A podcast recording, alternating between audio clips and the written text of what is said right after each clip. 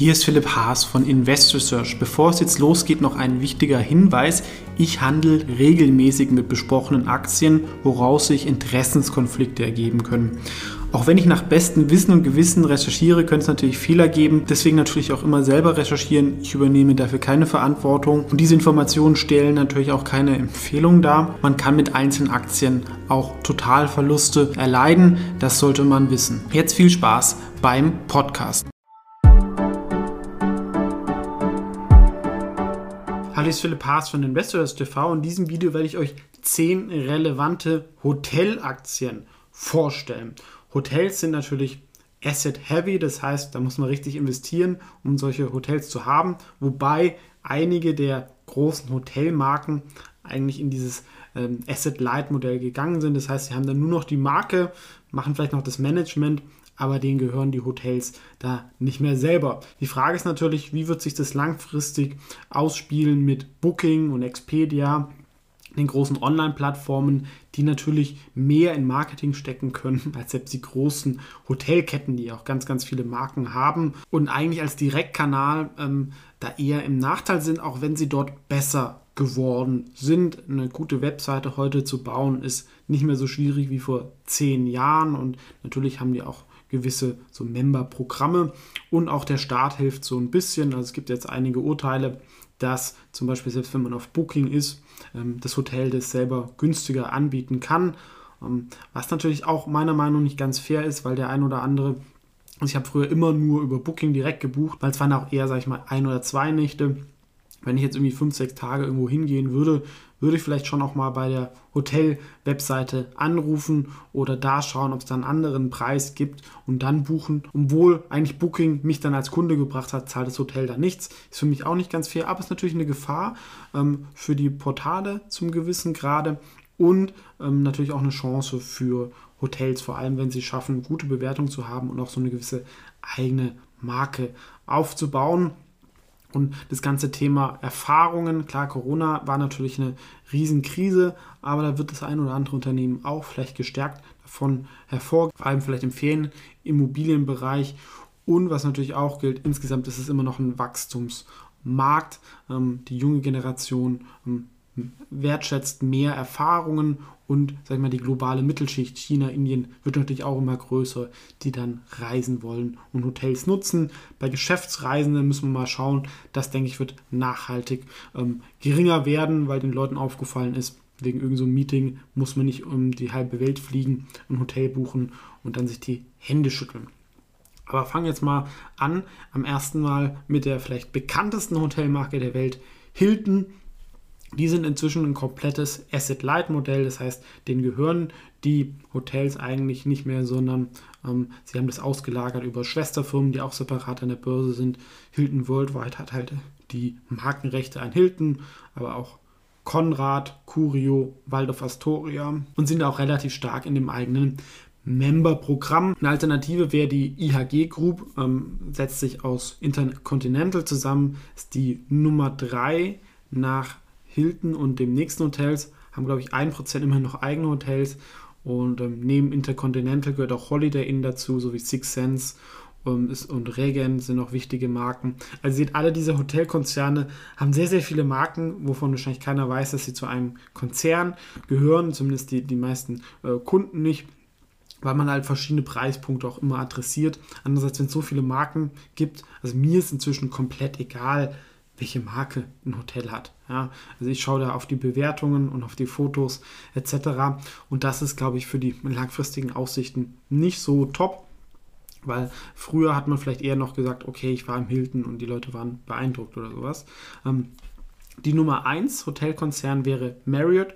Die haben fusioniert mit Starwood. Und auch hier sehen wir, es gehören nicht nur Marriott dazu, sondern auch Westin, Le Meridien, Sheraton, Ritz-Carlton und auch die W-Hotels. Dann gibt es dieses berühmte Hotel ähm, in Barcelona, was wie so ein Segelschiff ähm, aussieht oder das Segel davon am Hafen. Die kleinste der großen amerikanischen vier wäre Hyatt, ähm, die aber mit Hilton den klarsten Luxusfokus haben, haben auch so ein paar Ferienanlagen ähm, dazu. Also das, das, ist eigentlich auch nicht schlecht, dass man da nicht nur von den Geschäftsreisenden ähm, abhängig ist. Aber das sind so die vier großen Amerikaner mit globaler Präsenz und globalen Marken, die sich letztendlich auch jetzt nicht so wahnsinnig unterscheiden. Eine interessante Aktie, wo halt natürlich noch mehr ähm, Wachstumsaussichten wegen diesem Thema globale Mittelschicht ist, wäre Shangri-La. Ich habe ja auch eine Webseite 1000hotels.net. Da tauchen die oft auch auf, haben sehr gute Bewertungen, sehr gute Hotels im Portfolio. Ähm, nicht nur China, sondern auch im ganzen asiatischen Raum, wo, glaube ich, gerade der Erholungsurlaub ähm, stark zugewinnen wird hat allerdings ein bisschen komplizierte Struktur mit verschiedenen Tochterunternehmen, drei Börsenlistings, ähm, sag ich mal, von der Profitabilität war das die letzten Jahre auch nicht so top, trotz diesem Wachstumsmarkts. Als Aktie besser entwickelt hat sich da Huasu, ähm, das ist vielleicht das so das chinesische Model One, also zumindest die Kernmarke. Also sie gehen halt in dieses, ähm, sie, sie, nutzen sehr viel Technologie. Inzwischen, glaube ich, über die Hälfte der Check-ins werden in unter 30 Sekunden mit so einem Terminal selber gemacht. Verstehe ich auch nicht, warum das nicht mehr andere Marken machen. Also ich noch früher mal auf Geschäftsreisen war, ja, dann wollen die Leute alle um 8.30 Uhr oder so auschecken, da bilden sich Schlangen. Und ich denke, ich zahle schon, nur um irgendwie eine Rechnung zu bekommen, obwohl ich schon gezahlt habe. Oder das ist doch komplett ineffizient, weil meine Zeit ist ja viel wert. Und ähm, in Deutschland ist die ähm, Firma bekannt, weil sie die Steigenberger Marke gekauft haben und bauen mit dieser Marke jetzt auch in China Hotels, sehen wir hier auch in dem Ding. Ähm, denke ich, hat relativ gute Wachstumsaussichten. Aktie wahrscheinlich auch nicht so günstig, aber wenn man China Hotelsektor abdecken möchte, dann ist hier, glaube ich, ähm, auch einiges an Fantasie und Musik drin. Ähm, kommen wir jetzt zu den Europäern. Ähm, nach eigenen Angaben, zumindest in der westlichen Welt, die größte Anbieter von Ressorts wäre Melia. Zumindest in Europa sind sie bei Ferienhotels sehr, sehr stark, vor allem in Spanien, noch ein bisschen spanischsprachige Karibik und Lateinamerika. Sie wurden auf Mallorca gegründet und das ist auch so, glaube ich, die wichtigste Insel und Standort das ist, sage ich mal, der typische Urlaub, den man im Reisebüro früher gebucht hat, wobei sie da auch sich modernisiert haben, auch modernere Marken haben, auch im, im Premium-Segment. Ich war auch letztlich mal bei Sitges in, in, so einem Hotel, nicht übernachtet, aber mal zum äh, Mittagessen, also auch sehr, sehr schön gelegen teilweise. Und sie decken da alle Preispunkte ab. Allerdings natürlich jetzt auch, ähm, wenn die Leute jetzt im zweiten Jahr nicht nach Spanien fahren, ist das natürlich schon auch problematisch ähm, für diese Hotels, weil sie natürlich schon auch abhängig sind von diesen Ferienreisenden aus Deutschland und Co. Die Nummer 1 in Europa insgesamt wäre Accor. Die haben aber auch deutlich mehr als nur die Accor-Marke, wenn wir es hier sehen. Ein Sofitel gehört dazu, ein Ibis.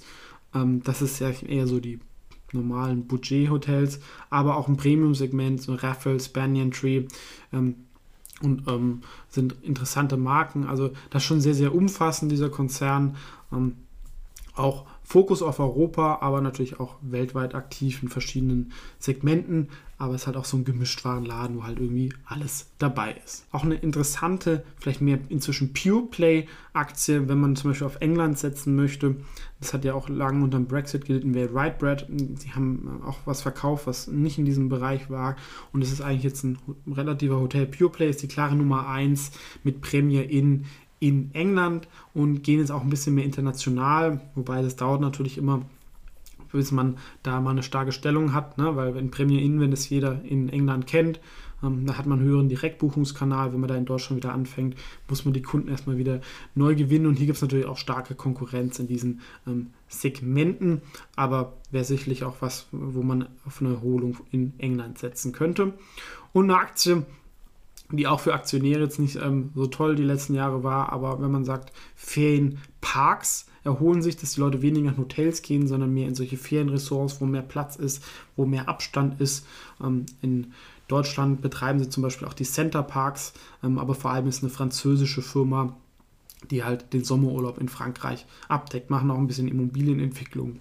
Allerdings ist, sag ich mal, der Shareholder Value da nicht immer, glaube ich, so im Fokus gewesen. Das waren also zehn relevante Hotelaktien. Ihr seht schon, so zum Investieren ist da jetzt keine Aktie dabei, wo ich sage, ich will jetzt unbedingt haben.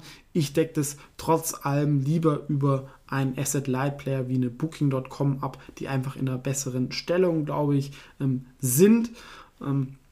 Aber vielleicht ist für den einen oder anderen für die Hotelbuchung interessant und ich habe auch eine gewisse Leidenschaft für Hotels, deswegen äh, vielleicht auch mal spannend zu sehen, welche Marken äh, zu welchen Konzernen gehören. Ähm, und wenn man vielleicht überzeugt ist von einer Hotelmarke und die jetzt entdeckt hat, kann man natürlich dann mal mehr Nachforschung machen und vielleicht für den einen oder anderen ja dann trotzdem interessant. Und natürlich ist natürlich eben beim Thema Inflation, wenn ich dann auch eigene Hotels habe, da wären wir vielleicht dann eher im ähm, REIT-Segment. Das kann natürlich dann trotz allem mal interessant sein, weil neue Hotels bauen wird auch immer schwieriger wegen irgendwelchen Auflagen, äh, zumindest in guten Lagen. Das ist sicherlich auch nicht was, was man ähm, komplett ausweiten wird können. Das war's von mir. Ähm, ansonsten gerne auch nochmal posten, wenn ihr eine interessante Aktie in dem Segment kennt. Ansonsten vielen Dank fürs Zuschauen und bis zum nächsten Mal.